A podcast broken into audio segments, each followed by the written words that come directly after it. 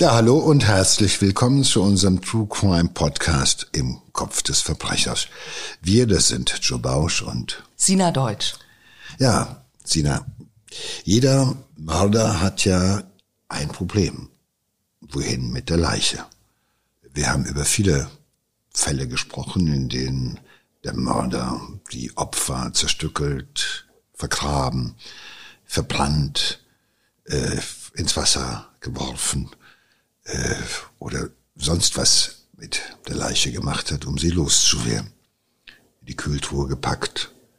Wobei damit war sie auch nicht los, sondern sie war halt einfach. Das Problem ist nur aufgeschoben. Ja, das ist dann aufgeschoben, aber letztendlich, du siehst, das ist ja ein Problem, was jeden Mörder umtreibt, ja, ja auch in seinem Plan äh, weil er muss immer das Interesse haben, dass die Leiche nicht gefunden wird oder zumindest nicht identifizierbar ist. Die meisten dieser ganzen Fälle, und so ist es ja auch im Tatort, beginnen damit, dass man eine Leiche findet. In dem Fall, Sina, über den wir heute reden, äh, setzt der Täter auf die Chemie, und zwar auf Salzsäure. Das ist eine Flüssigkeit, die so ätzend ist, dass sie sogar Metalle zersetzen kann. Und genauso gut den Körper eines Menschen. Lutz R. nutzt diese wässrige Lösung, um seine Opfer damit zu entsorgen. Er vergrub sie in seinem Garten, neben seinem als Atombunker getarntem Verlies. Hier misshandelte er seine Opfer wochenlang nur eine einzige Frau überlebte und äh, er ging als der sogenannte Säurefassmörder in die Kriminalgeschichte ein. Genau, weil zwei weitere Frauen sterben mussten, ähm, getötet von diesem sehr biederen, tatsächlich Pelzhandwerker, der die Leichen zerteilte und in Fässer steckte und, wie du schon gesagt hast, die dann unter der Erde vergraben hat. Und Lutz R.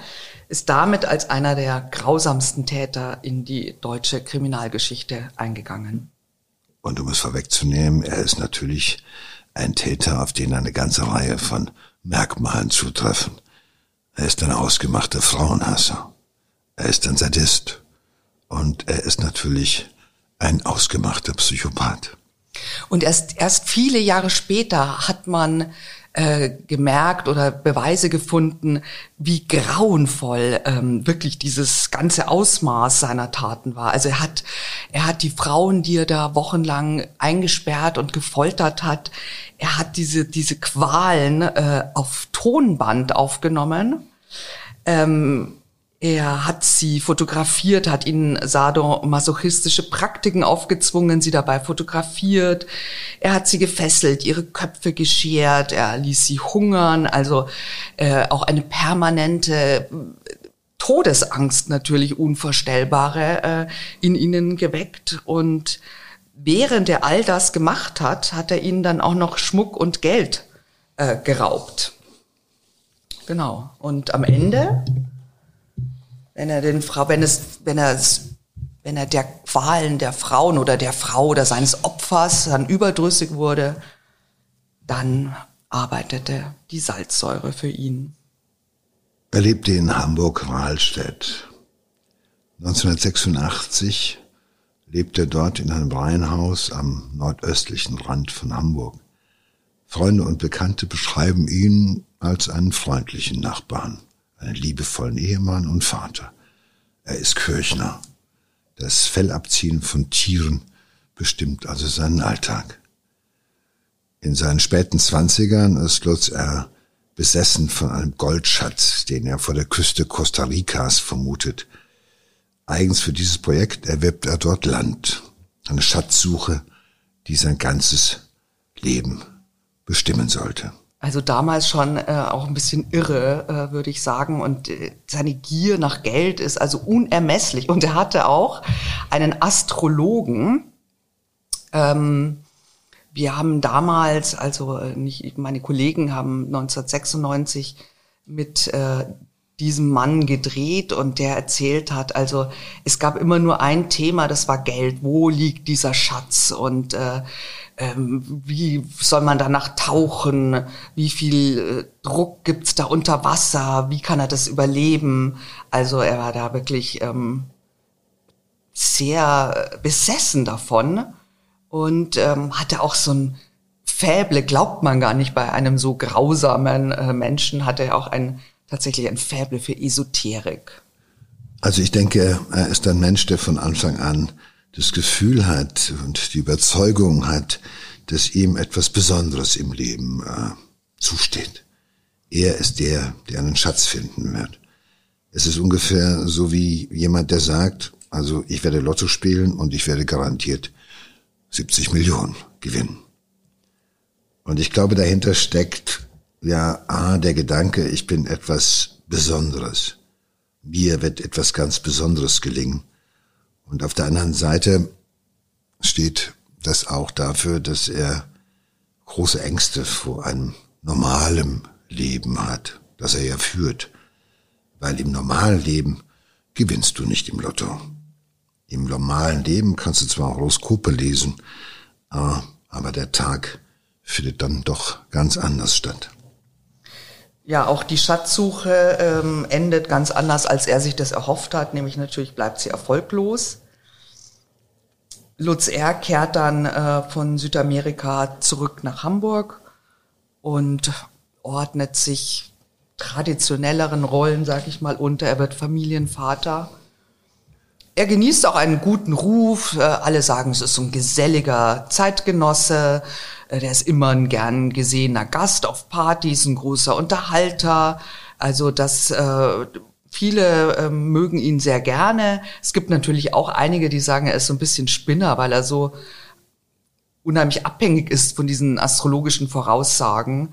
Ähm, und auch, ähm, das, das kommt nicht auch noch dazu, dieser Glaube bewegt ihn dazu zu einem wirklich radikalen Entschluss. Und zwar äh, hat er Angst vor Atomkrieg und Atomkatastrophe und baut sich einen Bunker in seinem Garten.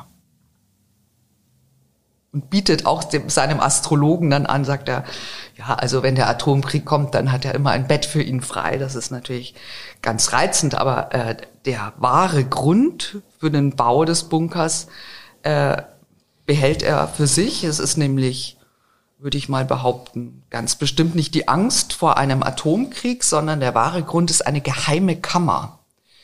Diese geheime Kammer hat er in seinen Bunker eingebaut. Die ist auch auf keinem dieser Baupläne eingezeichnet. Die Kammer ist sehr klein. Man kann äh, vier Schritte darin gehen. Es gibt kein Fenster und es gibt keinen Kontakt zur Außenwelt. Und dieser Raum soll seine ganz persönliche Folterkammer werden. Ja, dieser Raum ist ja auch wie so eine Schatzkammer, da wiederholt sich so einiges.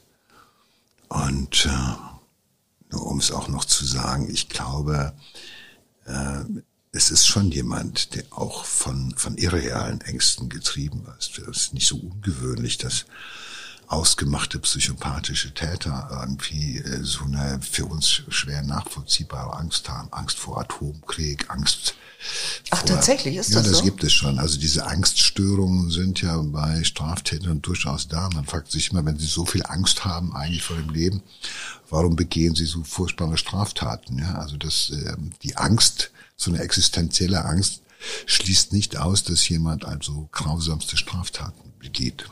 Das zum einen. Und äh, dieses, äh, diesen, dieser Atombunker, dieser hermetisch abgeschlossene Raum ist natürlich auch das Refugium für seine Fantasie. Und irgendwann wird aus dieser Fantasie das Bedürfnis, äh, in diesem Raum auch das alles auszuleben, was offenbar auch in seinem Gehirn irgendwo stattfindet. Das ist ein geschützter Raum, aus dem dringt nichts hinaus. In dem kann er machen, was er will. Da kann er Gott spielen. Da ist er allmächtig. Und die, die er dort hineinbringt, die sind ihm auf Gedeih und Verderb ausgeliefert. Und da möchte er sich selbst in seiner Grandiosität und in seinen Allmachtsfantasien äh, gut fühlen können. Weil er will sich gut fühlen. Und damit er sich gut fühlen kann, muss er Frauen furchtbar wehtun. Ja, aber jetzt hat er alles, was er braucht. Er hat diese geheime Kammer und jetzt können seine Fantasien Realität werden. Am 12. März 1986 lockt er Hildegard K. zu sich nach Hause. Hildegard K. ist perfiderweise die Ehefrau seines ehemaligen Chefs. Und dieser Chef hat ihn damals ähm, durch die Kirschner-Prüfung fallen lassen. Und jetzt rächt er sich an diesem Chef. Jetzt entführt er als erstes dessen Ehefrau. Er schleppt sein wehrloses Opfer in diesen Bunker, er fesselt sie, er benutzt Schraubzwingen, um sie wehrlos zu machen und sie ungestört und ohne Gegenwehr sexuell zu missbrauchen. Er lässt sie hungern. Sieben Tage lang bekommt sie nichts zu essen. Er stiehlt ihr 20.000 D-Mark und zahlreiche Schmuckstücke. Und am achten Tag hat er dann genug. Er erhängt sie, zersägt die Leiche, wirft sie in ein Fass. Das Fass füllt er mit Salzsäure auf, vergräbt es in seinem Garten und dann betoniert er die Grube zu.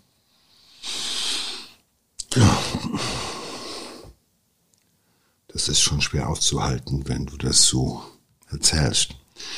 Aber dieser Typ ist offenkundig halt eben auch ein ausgemachter Sadist und er ist natürlich auch jemand, der sich recht äh, aber natürlich nicht an dem Mann, der ihn hat durchfallen lassen, sondern an der Frau, dem will er offenbar besonders wehtun. Und er ist ein ausgemachter Frauenhasser, weil es reicht ihm ja nicht, das Opfer äh, zu bestehlen. Er muss es quälen, er muss es äh, sexuell missbrauchen. Alles, was er da tut, sind sadistische Praktiken. Und ja, dann erhängt er sie und schaut ihr dabei zu stirbt, weil das Erhängen ist ja keine schnelle Geschichte, das ist ja im Endeffekt ein langsames Erwürgen, Strangulieren. Und als gelernter Pelzhandwerker kennt er sich natürlich auch mit dem Zerteilen aus und das macht er, wie der Metzger die Kutteln irgendwie zerlegt. Und er hat von Anfang an nicht vorgehabt, sein Opfer wieder laufen zu lassen. sondern er hat sie da umgebracht. Auf brutalste Weise. Unvorstellbar brutal. Und sie dann entsorgt. Und auf diese Art des Entsorgens ist eigentlich ja irgendwie, äh, das ist ja nochmal irgendwie ein Vernichtungsimpuls. Da bleibt nichts von übrig. Also so, das wird, sie wird sich zersetzen, auflösen es bleibt nichts. Das ist, ist da steckt bei diesem Täter also nicht nur, äh, sage ich mal, das Verschwinden lassen des Opfers dahinter, mhm. sondern das ist die maximale ja. sadistische Konsequenz, dass von diesem äh, geschundenen, äh, zerstöckelten Opfer nichts mehr überbleibt, außer einer, sage ich mal, säurigen Masse und Soße. Und das kommt dann noch in Beton und in den Garten vergraben. Also das ist irgendwie, die ganze Aktion ist durchgängig von einem ausgemachten Sadismus geprägt. Und es gibt noch eine, ein anderes, sehr perfides und grauenvolles äh, äh, Verhalten, nämlich ähm, er zwingt seine Opfer, Briefe an die Familien zu schreiben. Weil es soll ja natürlich, der Mensch ist ja verschwunden, ja.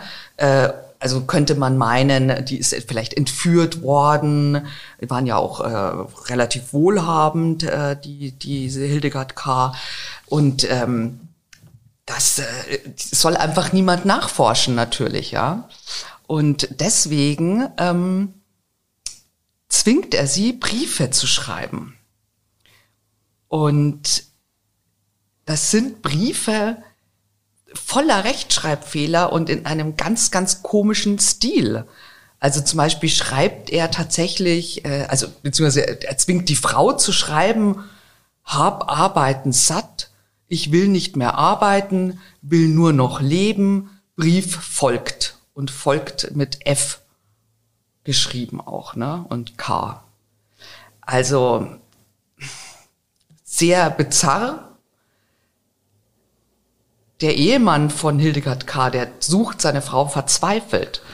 Und er lässt sich dann aber doch von diesen, von ihren vermeintlichen Briefen überzeugen. Also er klammert sich daran, dass seine Frau am Leben und äh, in Sicherheit ist. Und diese Folter erreicht ihren traurigen Höhepunkt, als er sein Opfer zwingt, Postkarten aus dem vermeintlichen Urlaub zu verschicken.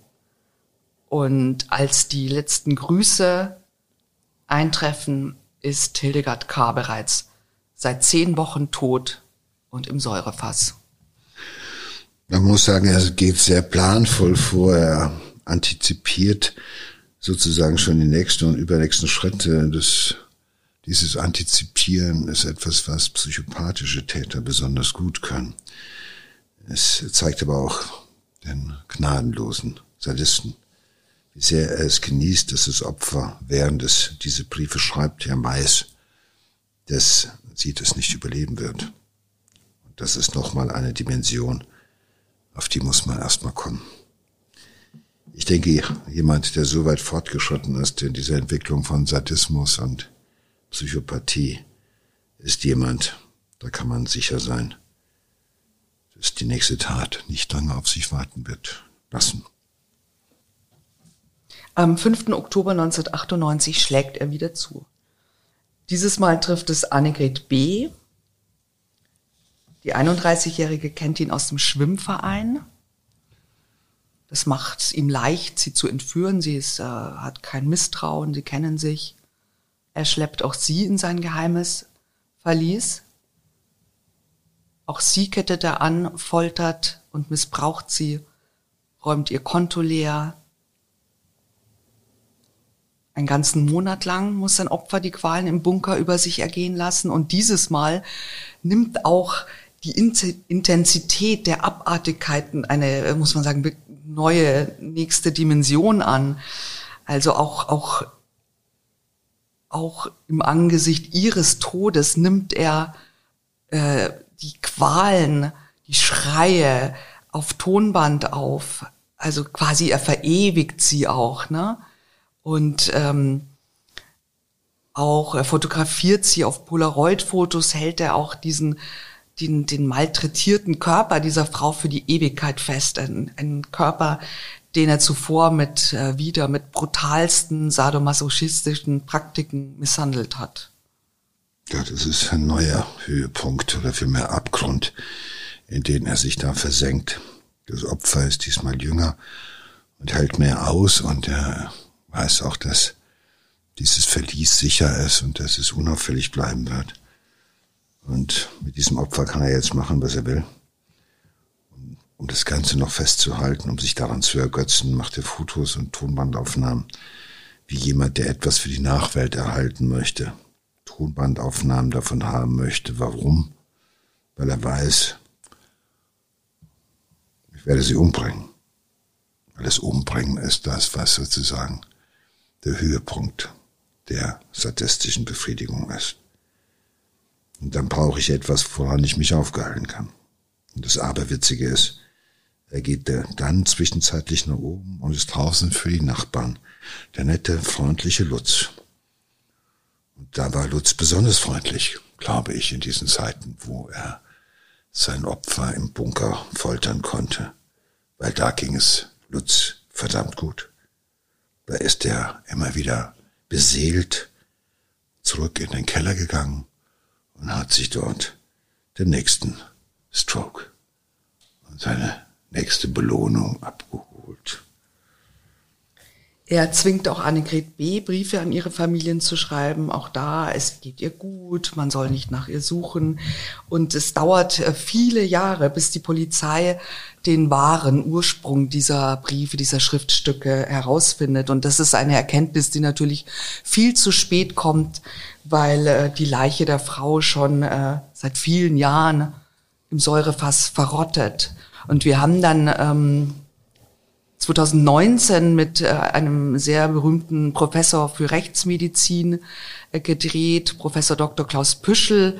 Und der hat uns auch erzählt, äh, man hat dann ein Gutachten machen lassen von einem Sachverständigen, der so Schrift und Stil ähm, untersucht hat. Und dann wurde herausgearbeitet, dass die Ansichtskarten, die aus dem Ausland gekommen sind, äh, sind alle mit dem gleichen Stil geschrieben. Allerdings mit zwei unterschiedlichen Handschriften. Und das waren die Handschriften der verschwundenen Frauen, aber nicht deren Schreibstil. Und so muss man davon ausgehen, dieser Text wurde von einer anderen Person diktiert. Die Frauen mussten das aufschreiben. Und grauenvoll tragisch ist, finde ich, dass Annegret B. hat versucht, mit versteckten Botschaften nach Hilfe zu rufen. Sie hat dann nämlich äh, so äh, einige Buchstaben besonders fett geschrieben, ja, ähm, und hat so markiert, wenn man es zusammengesetzt hat, Hilf, Lutz. Ja, also ähm, sie wollte diese Botschaft äh, äh, schreiben und es hat aber leider kein Mensch gemerkt. Das ist leider ein, ein verzweifelter Hilfeschrei, der ja, verhallt ist. Und er hatte dann auch immer noch nicht genug. Am 6. September 1991 hat er sein nächstes Opfer im Visier und auch unglaublich, das ist nämlich Christa S., die neue Vorgesetzte, die neue Lebensgefährtin seines ehemaligen Chefs. Also jetzt hat er schon die Vorgängerin, die Ehefrau Hildegard K., schon zu Tode gefoltert. Und dieses Schicksal hat er auch für Christa S. vorgesehen. Er überwältigt die Frau mit einem Elektroschocker und verschleppt sie in den Bunker. Und diesmal fordert er Lösegeld von ihrem Mann. Ähm, 300.000 Mark, das sind rund 150.000 Euro. Ähm, und um sein Opfer weiter in Panik zu versetzen, und da macht er einen großen Fehler, zeigt er ihr die Polaroids von den anderen gefolterten Frauen. Und diese Polaroids sollen eben zeigen, was ihr blüht, wenn ihr Mann nicht bezahlt. Aber dieses Mal läuft es nicht nach Plan. Lutz R. wartet vergeblich auf das geforderte Lösegeld. Eine Woche lang. Und dann gerät er total in Panik und er bringt Christa S. tatsächlich aus diesem geheimen Bunker wieder nach oben in die Welt und lässt sie frei und das auch noch zufällig ausgerechnet vor einem Polizeipräsidium. Und der vorhin zitierte Professor Dr. Klaus Püschel hat sie ähm, tatsächlich auch dort äh, mit ihr gesprochen und sagt, ich habe überhaupt nicht kapiert, dass das ein Entführungsopfer war. Sie, sie war so, so couragiert, sie so wenig beeinträchtigt, sie hat so konzentrierte Angaben gemacht und äh, das, so Angst, Schreck und Grausen hat man so gar nicht äh, bei ihr festgestellt. Und äh, sie hatte erzählt, ähm, in dieser Woche, wo sie festgehalten wurde, hat er immer wieder versucht, sie sexuell zu missbrauchen und sie hat ihn aber immer so abblitzen lassen, hat immer gesagt, ach komm, ich bin doch viel zu alt für dich, du willst mich doch gar nicht. Also es ist ihm ihr tatsächlich gelungen, äh, sich ihm sexuell zu entziehen. Und sie hat dann auch noch andere abenteuerliche Geschichten erzählt, also dass eben ihr Bilder gezeigt wurden von anderen entführten Frauen. Und das war nicht, das war so absurd, das war irgendwie nicht, nicht glaubwürdig, das habe ich nicht richtig verstanden, sagt der Professor. Ja, aber ich glaube, es gibt äh, ja das Phänomen, dass solche Täter sich an der Angst, Angst ist ja genau das Elixier, ist der Geruch, der diese Täter antreibt. Und hier hatte diesmal offenbar eine Frau gehabt, die zwar Angst gehabt hatte, aber sehr couragiert ihm gegenüber aufgetreten ist. Also das heißt, diese dieser, dieser Trigger, den er braucht, um das alles irgendwie abzufeuern, was er da an sadistischem Repertoire hat, das, ähm, der hat diesmal irgendwie äh, gefehlt oder der hat nicht ausgereicht und äh, äh, am Anfang war er von Anfang an auch eher in der Erwartung von Geld. Er ist ja zum ersten Mal äh, auch auf die Idee gekommen, mit diesem Opfer ähm, mache ich hier nicht meine sadistische, befriedige ich nicht hier meine sadistischen Triebe und Fantasien, sondern diesmal will ich als erstes mal an Kohle, und zwar an viel Geld. Ich glaube, er wollte 300.000 Euro oder sowas in dieser Größenordnung. 150.000 Euro, also damals natürlich 300.000 ja, Mark, ja.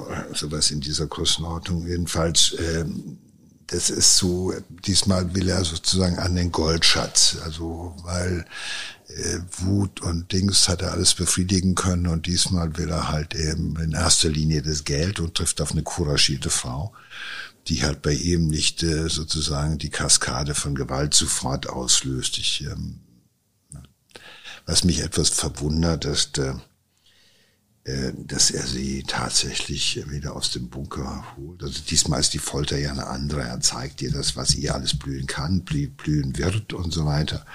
Und er götzt sich natürlich auch daran, aber offenbar ist das wirklich auch eine Frau.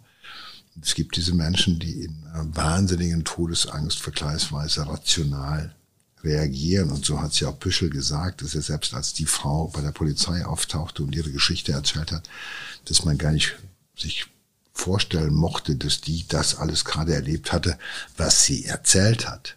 Ja, das muss man sich auch mal überlegen. Du kommst aus so einem Todesverlies heraus und dann gehst du zur Polizei und die sitzen da und gucken dich an und denken, was fantasiert diese Frau da zusammen, weil es unvorstellbar ist, was sie da erzählt. Also das kommt ja noch mal dazu, das überlege ich gerade, was das für eine Erfahrung sein muss, wenn du jetzt endlich aus diesem Todesverlies rausgelassen wirst, gehst zur rettenden Polizei und die gucken dich an, nach wie so, okay, jetzt hast du es auch nicht noch ein bisschen kleiner und jetzt mal Hand aufs Herz, was davon ist jetzt Fantasie und spinnt die vielleicht oder sowas. Das muss ja ganz furchtbar gewesen sein. Also im Endeffekt wird ihr dann schon geglaubt, also ihr wird die hm. Geschichte mit der Entführung geglaubt, aber nicht die Geschichte mit diesen Polaroid-Bildern. Hm. Und äh, deswegen ähm, wird dann auch ähm, Lutz R. verhaftet und wegen erpresserischen Menschenraubs zu einer dreijährigen Haftstrafe verurteilt. Also eigentlich haben sie den, den Säurefassmörder ähm, vor sich sitzen und er bekommt ähm, drei Jahre. Und dass dieser anständige Familienvater ein, ein so grausamer Sadist und Mörder ist, das glauben die Ermittler nicht. Und die Akte wird geschlossen und die Leichen von zwei Frauen zersetzen sich im Säurebad immer weiter. Ja, da er bis dahin unbescholten war, äh, hat jeder gedacht, das ist so eine versuchte Geschichte gegen einen ehemaligen Chef und da holt er sich was und äh, ich denke mal, die Bilder waren auch nicht mehr da. Die hat er natürlich verschwinden lassen rechtzeitig. Der Raum ist anscheinend auch nicht gefunden worden, den er da sich gebaut hatte, sonst hätte man in diesem Raum ja auch vielleicht Spuren gefunden. Das weiß ich jetzt nicht. Jedenfalls, er war bis dahin ja unbescholten und äh, dass er Spezialist für Säurefässer ist und was er da alles in seinem Bunker schon getrieben hatte, das, äh, ich mal, konnte man nicht ermitteln.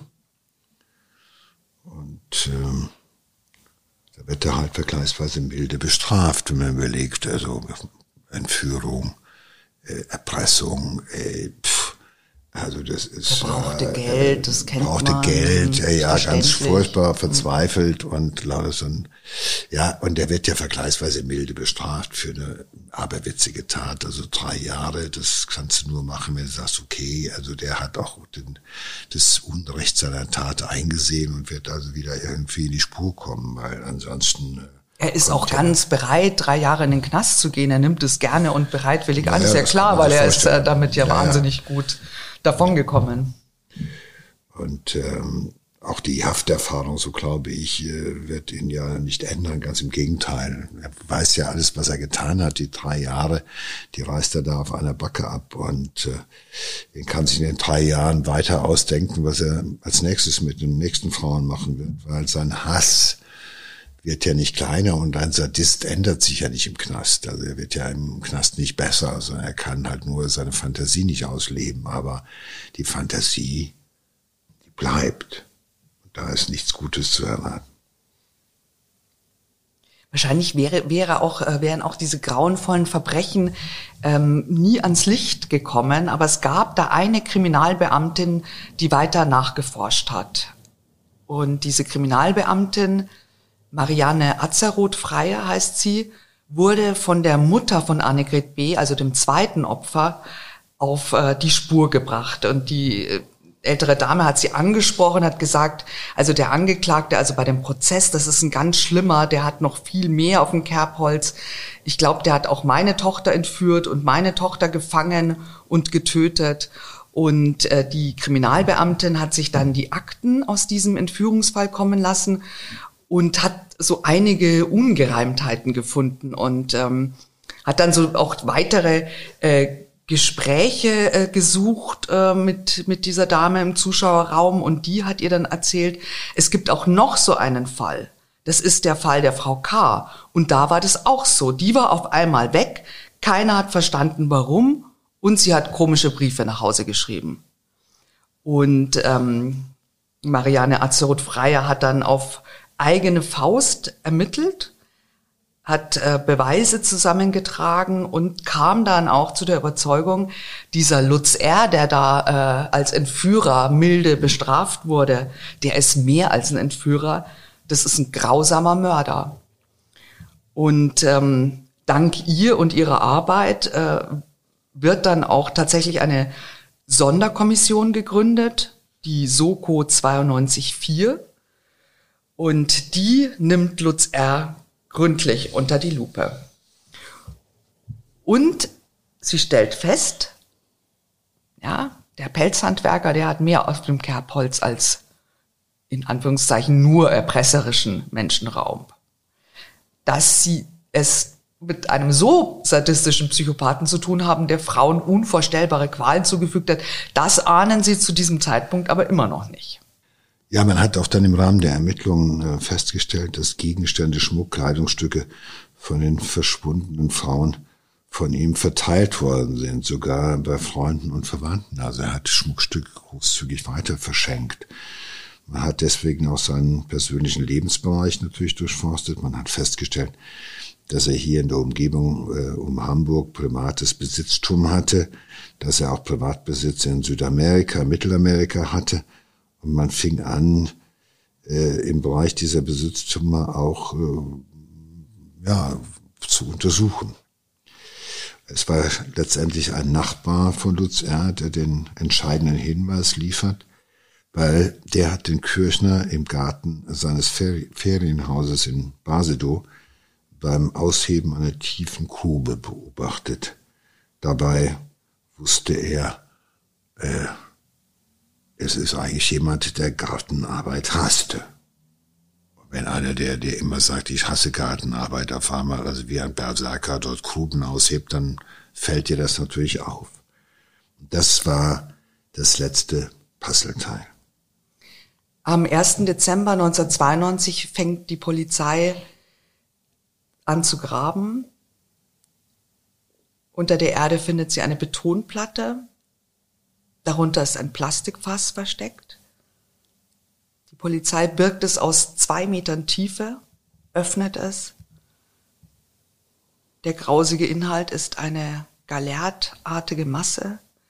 Es ist der inzwischen fast vollständig zersetzte Körper einer Frau, einzig noch zu erkennen roter Nagellack und Fesselreste. Es sind die sterblichen Überreste von Annegret B. Und drei Tage später finden die Ermittler auch Hildegard K. Ja. Man muss sich überlegen, als man diese Fässer geöffnet hat, hat man darin eine Lake gefunden und darin schwimmende ja, mazerierte Fleischstücke, die aussehen wie Körperteile. Die Leiche von Hildegard K. ist noch viel weiter zersetzt. Das war das erste Opfer. Es ist unvorstellbar, dass das, was man da aus dem Fass geborgen hat, einmal ein Mensch gewesen war. Die Obduktion bezeichnet man später auch als Goldsuche. Noch nie zuvor wurde eine in Salzsäure aufgelöste menschliche Leiche gefunden. Nur eine solide Zahnkrone verrät noch, um wessen Leiche es sich handelt. Das war ein Glücksfall für die Rechtsmedizin. Die Autopsie hat damals ähm, Michael Zockers gemacht, Rechtsmediziner, kennt man ja auch. Ähm, die haben 1996 mit ihm gedreht und der hat ähm, erzählt, dass ähm, wie sie diese Leichen und diese Fässer ähm, gefunden haben. Also dass es so war, dass er diese Leichen in diese Fässer getan hat, dann mit Salzsäure aufgefüllt und verschlossen und eben ganz luftdicht verschlossen. Und dann befanden sich die Leichen mehrere Jahre in diesen Fässern mit Salzsäure. Das heißt, als dann bei der Öffnung diese Leichenteile mit dem Sauerstoff in Verbindung kamen, dann kam es tatsächlich dazu, dass innerhalb von zwölf Stunden dieser gesamte Körper zu einer, nur zu einer so flüssigen Masse zerfallen ist. Ne? Also ganz eine äh, chemische Reaktion von ja. Salzsäure mit Sauerstoff. Ja. Und das da konnte man natürlich, musste man sich bei der rechtsmedizinischen Begutachtung ziemlich beeilen, weil es sozusagen vor deinen Augen ist das, was noch übrig geblieben ist, äh, zerfallen, mhm. im wahrsten Sinne des Wortes. Aber so oder so, jetzt gibt es jedenfalls kein Entkommen mehr für Lutz R., denn seine grauenhaften Verbrechen sind offengelegt, die Beweise dafür ans Tageslicht gekommen. Man hat halt eben die Leichen gefunden. Und im Januar 1995 beginnt ein spektakulärer Prozess gegen den Säurefassmörder, so haben ihn die Medien getauft. Und Lutz R. äußert sich selbst zunächst erstmal gar nicht. Aber dann spricht er dann doch. Und wen wundert das? Er weist alle Anschuldigungen von sich. Er will diese als Lügen abspeisen. Er redet von Unfällen die passiert seien, und obwohl die Beweise für sich sprechen, hilft ihm sein makelloses Image. Ja, natürlich alle Zeugen, äh, die aufgerufen wurden bei diesem Prozess, die ihn kennen, haben natürlich auch ausgesagt. Ne? Ähm, er ist im normalen Alltagsleben ein, ein sehr fröhlicher, hilfsbereiter, netter Mensch. Also er wird äh, von, von allen Leuten äh, vor Gericht als äh, ausgesprochen freundlich umgänglich und sehr liebenswert äh, bezeichnet. Aber das nützt dann schließlich alles nichts. Äh, es gibt 93 Prozesstage Verhandlungen. Man spricht von einem Jahrhundertfall. Dieses Mal kann sich Lutz R. nicht aus der Affäre ziehen. Er wird am 22. Mai 1996 im Alter von 48 Jahren zu einer lebenslangen Freiheitsstrafe sowie anschließender Sicherheitsverwahrung verurteilt. Er wird äh, den Rest seines Lebens hinter Gittern verbringen. Ja, nach außen hin hat er immer und das bis zum Schluss versucht, eben der nette Lutz zu sein, wie man ihn halt so kannte. Und es ist ja nicht das erste Mal, dass monströse Täter nach außen hin sich in das Gewand des freundlichen, netten, hilfsbereiten Nachbarn begeben oder so erlebt werden. Aber halt außerhalb seines Bunkers und außerhalb seiner perversen Gedankenwelt. Und jetzt hat er lebenslange Haftstrafe plus Sicherungsverwahrung. Das heißt, er köchelt auf kleine Flamme mit seiner ganzen pervertierten Fantasie bis zum Ende seiner Tage vor sich hin. Und ich glaube, das ist das, was uns als empathische Betrachter dieses Falls auch eine wichtige Eingebung sein sollte. Oder was uns helfen sollte, weil Lutz R. kann sich in Zukunft denken, was er will. Und das wird er auch weiterhin. Aber dem Bedürfnis, es in die Tat umzusetzen, wird er nicht mehr nachgehen können. Und das ist, glaube ich, für solche Täter die allergrößte Strafe.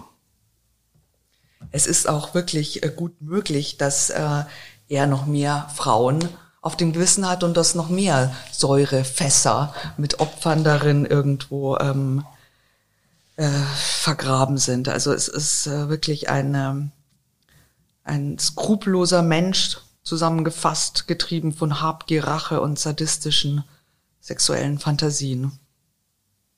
Und man fragt sich schon, wie viele, wie viele geheime Bunker, wie viele Verliese gibt es so in den Kellern der Häuser Deutschlands? Und wie viele Leichen sind in Fässern, in Gärten vergraben? Boah, das war echt ein krasser Fall. Ja. Und in zwei Wochen gibt's gleich den nächsten. Also, wenn ihr keine neue Folge verpassen wollt, abonniert uns einfach. Ciao. Ciao.